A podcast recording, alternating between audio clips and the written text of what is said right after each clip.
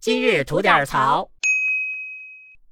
哎，吉祥，嗯，张宗昌这大哥你听说过吗？张宗，你是说那个军阀吗？哎，对喽，人家可不光是军阀啊，嗯，人家还他妈是个大诗人，你知道吗？还写诗呢 哎。呦，哎呀，这两天我看了几首张宗昌的诗啊，妈给我逗坏了啊！具体张宗昌这人是哪儿的，大家自己百度去，咱们这个不介绍了哈。嗯那就是一个大军阀、大诗人啊、哥们儿，山东叶县啊，原来叫叶县，现在叫莱州的。我就琢磨着啊，他这个诗啊，想用这个山东莱州的口音念给大家听，但是我完全不会。嗨，那你说这干啥呢？哎呀，所以我模仿的是肯定不像啊，嗯大家听一耳朵就听一耳朵，反正就是那个调儿啊。先来一首最著名的《游泰山嗯，》啊，这首诗是这样的：《游泰山》，张宗昌。远看泰山黑乎乎，上头细来下头粗。若把泰山倒过来，下头细来上头粗。嗨，这就这也是诗。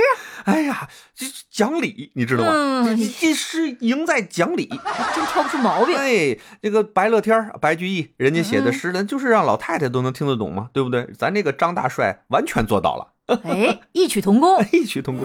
来，啊这个稍微有点粗俗，给大家读个雅的。嗯， 哎，这首诗的名字叫做《咏雪》，张宗昌。什么东西天上飞，东一堆来西一堆，莫非玉皇盖金殿？晒石灰呀、晒石 灰！哎呀，筛石灰，筛石灰赢了。哎呀，咏雪，他能想起咏雪来，说明人很有情怀，你知道吧？哎呦不要我的笑，天哪，不要笑，知道吗？想象力服了。还有还有还有特别横的，就是那种倍儿能体现我们张大帅人定胜天那种气质的，嗯，知道吗？那年啊，估计是山东大旱，嗯张大帅写了首求雨诗，专门为老百姓们求雨。嗯，这首诗是这样的：求雨，张宗昌。玉皇爷爷爷姓张，为何难为俺张宗昌？三天之内不下雨，先把龙皇庙，再用大炮我轰你娘！